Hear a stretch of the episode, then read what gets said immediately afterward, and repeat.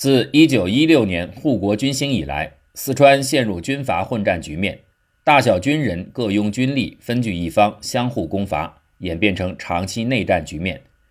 刘湘素有统一四川大志，经过多年努力，终于在1933年9月底击溃对手刘文辉，结束长达年余的二刘之战，割据局面露出结束曙光。为了击败强敌刘文辉，多年来刘湘都以南京中央为奥援，并在中原大战、宁粤分裂等重大事件中采取拥蒋态度。而国府中央亦以刘湘其人在川省军人中口碑尚好，望其有所成就。是以这个阶段刘湘和国府的关系尚且融洽。不久之后，情势开始有所转变。先是中共红四方面军徐向前部，一九三三年入据川北。建立川陕边区根据地之后，川军多次进剿皆告失利，红军根据地有日益强大趋势。二刘之战结束后，刘湘决定全力进剿红军，除于十月四号宣誓就任中央委任的四川剿匪总司令一职外，组织了六路川军分头进攻川北红军。不料川军在一九三四年夏秋季遭遇惨败，全线崩溃。刘湘以剿共工作困难重重。于是，在十一月离渝入京，向中书请示今后四川征剿红军的进攻办法及善后问题。国府原有意调十师中央军入川，协同川军进攻红军，但是因为刘湘不赞同而打消此意，决定另行组织军事委员会委员长行营参谋团入川协助作战。同年十二月，军事委员会委员长行营参谋团成立，由南昌行营第一厅厅长贺国光为主任。克日率团入川，参谋团下设四处，随团而来的还有参谋团政训处长康泽率领的别动总队。参谋团工作范围十分广泛，其目的不外乎把四川政治纳入中央体系，并将川军纳入全国统一指挥编制的军事系统当中。如此一来，实际埋下了与刘湘发生冲突的伏笔。一九三五年一月，贺国光率参谋团抵达重庆。象征中枢力量正式进入四川。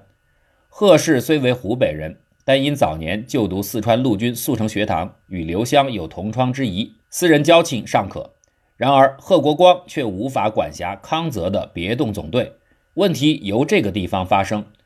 康泽是四川安岳人，黄埔三期毕业后留学苏联中山大学，是复兴社的创始人之一，黄埔系重要骨干，蒋极为以之为肱骨。此次率别动总队回川，颇有打倒残余军阀、取刘湘而代之的意图。别动总队于1933年江西时期成立，蒋中正为收复中共中央控制的苏区，原拟组织特务警察队，以担任组训民众、清剿匪徒、恢复地方秩序的工作。后在复兴社留德人员的建议下，决定仿效德国 SA 冲锋队，成立别动队，给予新式装备。以供反共之用，特务警察队遂改称别动总队，由康泽担任总长。别动总队成员由黄埔军校毕业生及招考高中以上的毕业生，是以短期训练而成。由于康泽的关系，外界多视别动总队为复兴社系统。康泽入川后，首先将别动总队驻地设于重庆战略要地浮屠关，并将一部分别动总队队员分配到川军各军各师。充任部队的政训人员。三五年二月，四川省府改组，刘湘出任所谓省主席，康泽则兼任四川省保安处政训室主任。康乃于各专区的区保安司令部设立政训室，并在各县设政训员。这一系统的人员亦均由别动总队队员充任。由于别动队员自视为天子门生，气焰嚣张，遇事不免操切，所以不久即与川军发生摩擦。刘湘尤其成为别动队斗争对象，荣誉各地甚至出现打倒军阀刘湘的标语，双方一时之间剑拔弩张。与此同时，康泽也在四川进行一连串的军运、匪运、民运工作。所谓军运，是指拉拢非刘湘系统的其他川军领袖，以孤立及挟制刘湘，并收买刘湘的带兵将领；匪运就是收编土匪，拉拢哥老会的头子，制造骚动。至于民运，则是拉拢川中名流学者，以制造亲近中央的声势。其中尤以军运进行的最为顺利，康泽对邓锡侯、杨森、孙震、李佳玉等其他川军领袖均派有专人联系。邓阳等人因恐惧为刘湘宰割，亦颇愿投靠中央，因此双方关系堪称良好。此外，汤也派人暗中拉拢刘湘的军事长王纂绪、唐世尊以及师长范绍曾、郭勋祺等人，意图从内部搞垮刘湘。刘湘对于中央力量入驻视若芒刺在背，实感不安，对康泽的作为尤为反感，曾公开声言不愿与其会面，并且暗中多方防治中央势力侵入四川。一九三五年十一月，军事委员会委员长重庆行营成立。驻川参谋团并入行营，由中央军将领顾祝同为行营主任，贺国光改任行营参谋长。重庆行营有节制川滇黔康郑军经之大权，其成立象征中央势力进一步侵入四川。蒋中正也非常重视，亲到重庆主持。刘湘为掌握中央情报，除命特务刺探行营情况外，并由电务员结议行营与蒋往来的密电。同年秋，蒋中正在四川峨眉山开办军官训练团，调训川康各军中高级军官，以及中央军校成都分校成立。刘湘均将此种举措视为中央对他的军权的侵害，其与中央关系日趋恶化。刘湘于是决定采用两面手法：表面上敷衍蒋，暗中加强对中央防范，命令凡属参加峨眉军官训练团的军事干部在结训之后。先到重庆广元坝集训三个月后，方准回到部队。当时称之为褪色训练。同时，为团结府系力量，刘湘自府城，故他的嫡系叫做府系人马。于是酝酿成立核心组织武德学友会，并以此来对抗复兴社的活动。其后，再由武德学友会发展出更核心的组织武德励进会，试图采用严密组织，由刘湘自兼会长。军官入会需经两名会员介绍，并且保证，然后经刘湘批准，并填写誓词表，举行宣誓仪式。至一九三八年年初，武德励进会已发展会员八百多人，刘湘府系重要成员几乎都在其中，对稳定刘湘所部军心作用甚大。另一方面，则切实联络两广、云南及北方各地方实力派，约定有事相互支援，同气连声，以防蒋各个击破。是以，当一九三六年六月两广事变爆发时，刘湘已与中央积怨甚深，除坚决主张响应两广、壮其声势外，更出动军队准备包围、解决中央军校成都分校及重庆行营，战机一触即发。同年十二月，西安事变发生后，刘湘闻讯颇为兴奋，除密电张扬表示支持、愿为后盾之外，更有断然处置蒋中正之激烈主张。因此，美国驻华大使馆在向国务院的报告中断言，在蒋被扣期间，刘湘曾劝告张学良果断处决蒋介石。因为这些原因，国府对刘湘猜忌日甚。行政院代院长孔祥熙更认为，此事变其背景与助力在内为不尽乐府蒋公之将吏与将领，如山东韩复榘、广西李济琛，甚至如河北宋哲元、四川刘湘，皆可引为同路。国府等于已将刘湘归入张杨之类的反蒋地方势力派，其与中央关系急速恶化。就蒋中正与刘湘关系而言，到一九三六年六月两广事变为止，蒋对刘湘之态度尚可。如同年四月二十七日，蒋以刘湘患病，特致电慰问。电文说：“今日由前飞湘直接回京，不可转容，无任欠责。贵样如何？实用纪念，勿自珍重。”未尽之事情，待诏服。如有困难，请兄直接电告，勿稍客气，终必助兄完成使命也。显见此计，蒋对刘湘仍极为敷衍，乃至两广事变后，蒋对刘湘之作为已有疑虑，于是开始预作若干部署。当年七月二十一日，蒋中正指示重庆行营参谋长贺国光对中央军校成都分校特务团及飞机场各发无线电台一架，并派电员以便联络。十月二十一号，蒋又致电重庆行营主任顾祝同，虽表明对川中谣言切不可轻信的态度，也督促顾祝同最好兄能复荣防腐成病，使其安心。但是也特别强调，顾祝同要详细调查贵阳有否储藏钞票之洞库，因为无论如何，对外重庆非安全之地，不能不早为之者，但需急密为要。待到一九三六年底西安事变和平落幕后，由于刘湘在事变之前后的种种表现，使得蒋中正疑虑更深，遂决定着手处理四川问题。成都的政治空气日趋紧张。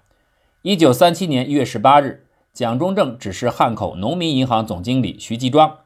将存玉钞银最好陆续及秘密移动，如不便运汉，应密运驻，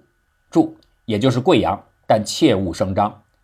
一月二十八号，蒋电令贵阳滇黔绥靖公署副主任薛岳严防四川与广西合谋，并调整黔省中央军配置，派人赶驻各地城防工事，以备不时之需。此外，复指示黔省中央军逐次向川黔公路北段移防，以防四川蠢动。其后虽因陕甘军事善后，渴望和平解决，蒋中正以为川贵无机可乘，其阴谋当可打消。但由于对川贵疑虑甚深，故仍要薛岳秘密布置，如期完成各处公事。而正因中央与地方相互猜忌，各有心结，这一年的农历春节，成都当局甚至禁止民众燃放爆竹，一面被中央军误认为与川军相互开火，引发不测，足见当时川中形势之紧张。一九三七年二月，康泽奉令至浙江奉化觐见蒋中正，报告处理四川问题。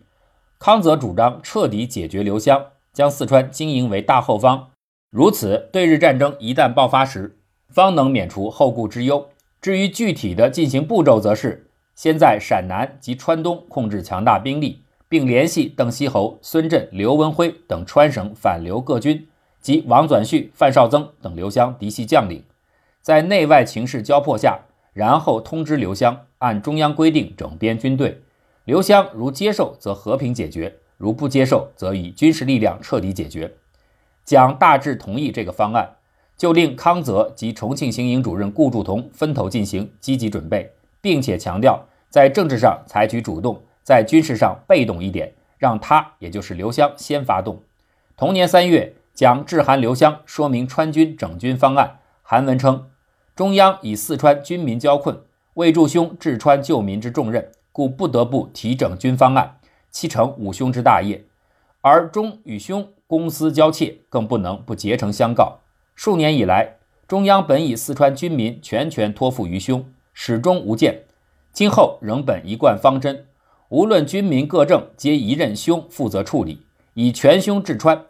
以后交正中央之志意，此乃兄入京各代表自始即向京中各方所深切表示者。非仅中一人之私文也，勿忘五兄早日整理川康，以整民困，用赴中央之厚望焉。此函行文软中带硬，虽为四川军民各政一任刘湘处理，但已经表明川康整军以及交政中央的严正立场。一九三七年四月，军政部长何应钦代表国府向刘湘提出川军整军计划，解决川省地方各局之议案，正式提上议事日程。刘湘指派邓汉祥、刘航琛等人与中央往返协商，料望国府解决川军意志坚定，以形势逼人，乃决定让步妥协。至六月底，双方大体对川军缩编比例达成初步协议，刘湘也同意让出川东豫万，就是重庆万县一带由中央军驻防。六月二十八日，中央发表军政部长何应钦为川康军事整理委员会主任委员。重庆行营主任顾祝同、川康绥靖公署主任刘湘为副主任委员，贺国光及川军将领邓锡侯、刘文辉等人为委员。川康整军会议的筹备已进入紧锣密鼓阶段。一九三七年七月六日，川康整军会议于重庆行营礼堂正式开幕，由何应钦亲临主持。然而，因为次日即爆发了七七卢沟桥事变，何应钦急需返回南京筹备战守事宜。会议乃在达成若干协议后，于七月九日草草结束。至于具体实施步骤，则由顾祝同、刘湘会同各委员进行办理，这就给了刘湘喘息以及居中用权的机会。故当时有七七事变救刘湘一说。结果在后续的整军具体方案中，刘湘独厚自己的辅系人马。先前整军会议曾议决川军各部缩减百分之二十兵力，刘湘直辖部队原有九十六团。经整军后缩编为六十团，其余纳入省府保安总队，改编为二十四个保安团。刘湘仍保有相当实力。至于其他川军各部，如杨森、刘文辉、邓锡侯、孙震等，其总兵力合计也不过五十四个团，实在无法与府系抗衡，故川中仍呈刘湘独大局面。为抗日战争爆发之后，情势才开始有所转变。